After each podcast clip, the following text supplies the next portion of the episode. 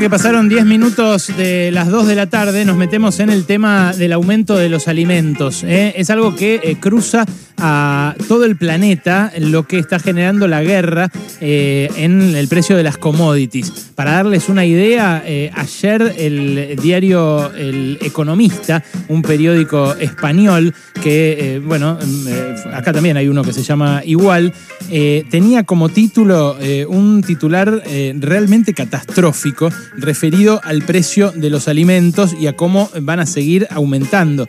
La guerra llega al consumidor. Gas, luz y petróleo en máximos, titulaba el eh, economista eh, eleconomista.es, eh, y dice, trigo, maíz y girasol suben hasta un 50%. Eh, ponen ahí también alguna preocupación porque en España hay reservas de cereales para solo cuatro semanas y, ah, claro, hay inquietud porque ellos consideran a Ucrania su granero, el granero de Europa, así como nosotros lo, lo somos para muchos a nivel mundial. En línea está Diego Cifarelli, que es presidente de la Federación Argentina de la Industria Molinera. ¿Cómo estás, Diego? Ale Berkovich, acá en Radio con vos. Ale, ¿cómo estás? Eh, un gusto que me hayas llamado, un placer estar con vos. Bueno, este, pero ya dijiste todo en la nota, así que no tengo mucho para decir. no, no. Ah, ya hiciste toda la nota vos. No, lo que me, lo que me inquieta es eh, si mm. va a funcionar acá la medida que anunció el gobierno para, para intentar contener este tsunami que se nos viene encima y que, que vemos ver. Eh, el, el, precio del trigo, ¿cuánto aumentó desde, digamos, el principio de de las hostilidades? Mira, Ale, el trigo a nivel mundial eh, aumentó de 280 a 448 hoy cerró.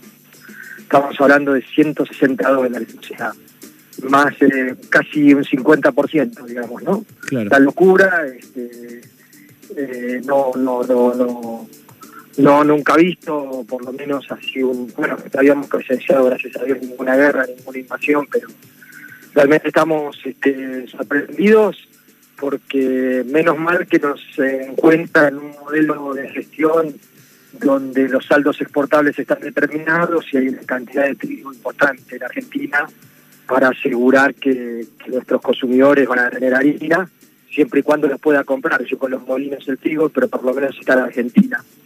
Y bueno, y ahí nos estamos este, trabajando el gobierno lanzó una medida del fideicomiso que solamente atrapa lo que es harina de kilo y fideos, todo lo que es el consumidor, y después está todo el consumo industrial para pan, para churros, para galletitas, que ese es el que estamos atendiendo para que no falte nada de harina, pero que evidentemente sufre el impacto de cuando llevas esos dólares al, al modelo argentino, estás hablando que nosotros los 150 molinos argentinos pagaban el trigo la semana pasada 26 mil pesos y ahora estamos hablando cerca de 40. ¿Cómo? Eh, o sea, el trigo, el trigo eh, claro, el trigo es eh, la, mundial. la cotización internacional multiplicada por el dólar oficial menos las retenciones. Menos las retenciones, claro. Vos fíjate que es 450 dólares a nivel mundial el trigo por los 107, menos el 12, menos los gastos de FOB, que es el 40 mil está marcando que vale el en Argentina y está desacoplado. A veces la gente dice, pero Diego, ¿no tenemos un sistema que nos nos ampara en el mundo? Bueno, sí es este desacople, que es una retención enorme sobre un cereal, pero que bueno, cuando llegan a esta situación, fíjate lo que pasa, nos supera a todos y claramente acá tenés dos opciones, o una política pública con el gobierno este, poniendo algo de dinero para que no se escape el tema de la harina, porque más retención no podés clavar, más, eh, digamos, porque si no estarías desalentando lo que viene, que ha sido muy bueno lo que se ha hecho en la cadena del trigo. Así que no sé, es una crucijada que esperemos que pase rápido, porque esto es conjuntural. Si pasa rápido, la harina va a volver a los valores que tenía y el trigo también. Si permanece en el tiempo, porque hay destrucción de puertos, eh, ahí se va a complicar y este, y este precio va a permanecer, porque como vos bien dijiste, varios países de la Unión Europea se abastecen del principal exportador de trigo, que es Ucrania, y que estaba está en las puertas de la cosecha, encima de eso, ¿viste? Eh, así que bueno, estamos eh, con, eh, asolados y tratando de controlar, trabajando con todo lo que nos pide la Secretaría del Comercio, abasteciendo todos los rincones, pero está claro que la variable precio se torna bastante difícil este producto de todo lo que te estoy contando. Hoy el, el panadero que recibe una bolsa de 25 kilos de harina pan, una harina que es eh, distinta a la que compramos nosotros, la, la Cuatro Ceros, y que es la más masiva, eh, ¿cuánto paga? Es distinta por la presentación, Ale. En realidad, la harina tres ceros que vos compras en contra es igual a la que la consume el panadero. Okay. Solamente que se la vendemos en 25 kilos, entonces ahí se abarata un poco. Hoy esa harina está alrededor de los 1.500 pesos, 1.550, 1.450, depende, no hay un precio único a nivel país. Y la semana pasada estaba alrededor de los 1.300. ¿Cuánto? ¿Cuánto? Eh, perdón, perdón. Los 25 kilos estaban 1.300 pesos la semana pasada y en este momento están entre 1.500 y 1.550.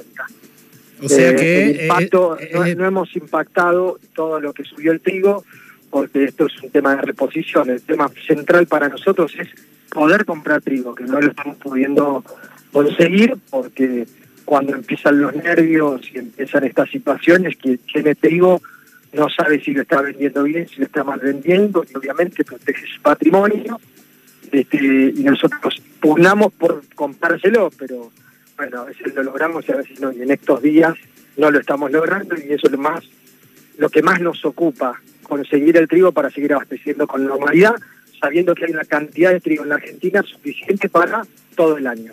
Eh, eso te iba a preguntar, Argentina, ¿cuánto produjo de trigo en la última cosecha en toneladas y cuánto consume?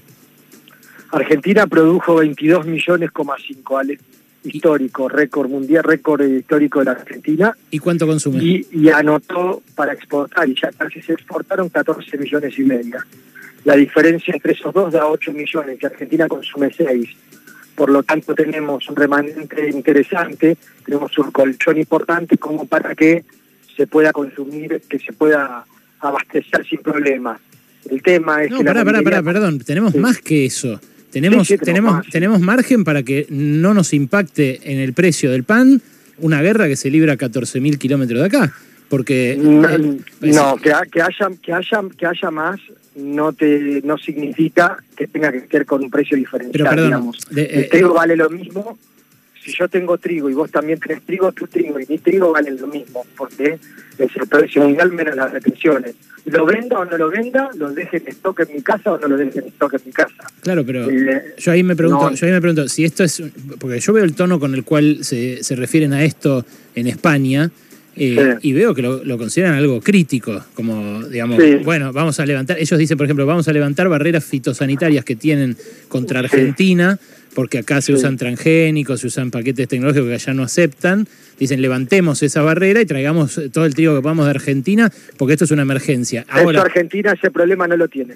No lo tiene porque el trigo lo tenemos acá, eh, lo tienen un sinfín de productores, porque es su producción, porque es su por eso digo, por eso digo. Y lo que podría hacer el gobierno es salir a comprarlo, si esto pasa mayores, digamos, ¿no? ¿Y eso, y bueno, vos, eso vos, qué te parecería que hiciera eso?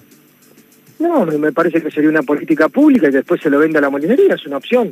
Eh, digamos, cuando llegan estos momentos donde te supera la razón y la racionalidad y no, y no hay eh, en jurisprudencia alguna que determine hay que hacer esto, todo lo que hagas es válido porque nosotros no podemos sentir en ningún momento que haya un mínimo de desabastecimiento. Hasta ahora no lo hemos sentido mm. y hay que trabajar todos, privados y, y, y, orden público y política pública para que no falte un gramo de harina en ningún punto del país y, no, y lo vamos a lograr a que no tengamos. Mm.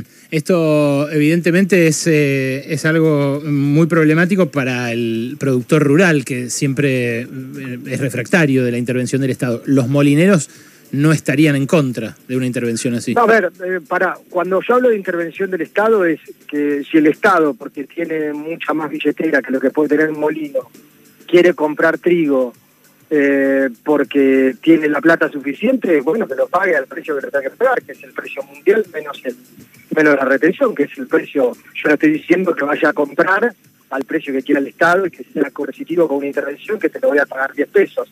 La verdad, yo prefiero siempre eh, que se trabaje la libertad, la libre oferta y demanda. Mm. Pero si hay una situación extrema, bueno, veremos a ver qué, claro. qué, qué, qué, qué, recursos, qué mecanismos podemos trabajar, pero, pero bueno, vale, por ahora, insisto, no hay que volverse loco, hay que leer todo lo que sucede en el mundo y lo que pasa acá en Argentina es hasta ahora repercutió en parte sobre el precio de la harina y el abastecimiento de esta Muchas gracias, Diego. Te mando un abrazo. Un abrazo, vale, gracias a vos. Un saludo a la audiencia. Era Diego Cifarelli, presidente de la Federación Argentina de la Industria Molinera. Ya vieron lo que está pasando en España eh, y ya vieron eh, cómo piensa un eslabón de la cadena del pan es un, precio crítico eh, para un montón de otros precios y además todos están subiendo en la misma medida, así que el la verdad es que yo a veces pienso, no puedo creer que no esté siquiera discutiéndose eh, un incremento de retenciones en este momento. Aumentó 50% el precio del trigo, aumentó eh, brutalmente el precio de la soja, aumentaron muchísimo determinados precios clave que, insisto, en otros lugares del mundo están haciendo pensar a los gobiernos en medidas extremas que nunca hasta ahora tomaron. Quizás tenga que ver también con la intervención del Fondo Monetario, que ese tipo de soluciones no les gustan para nada.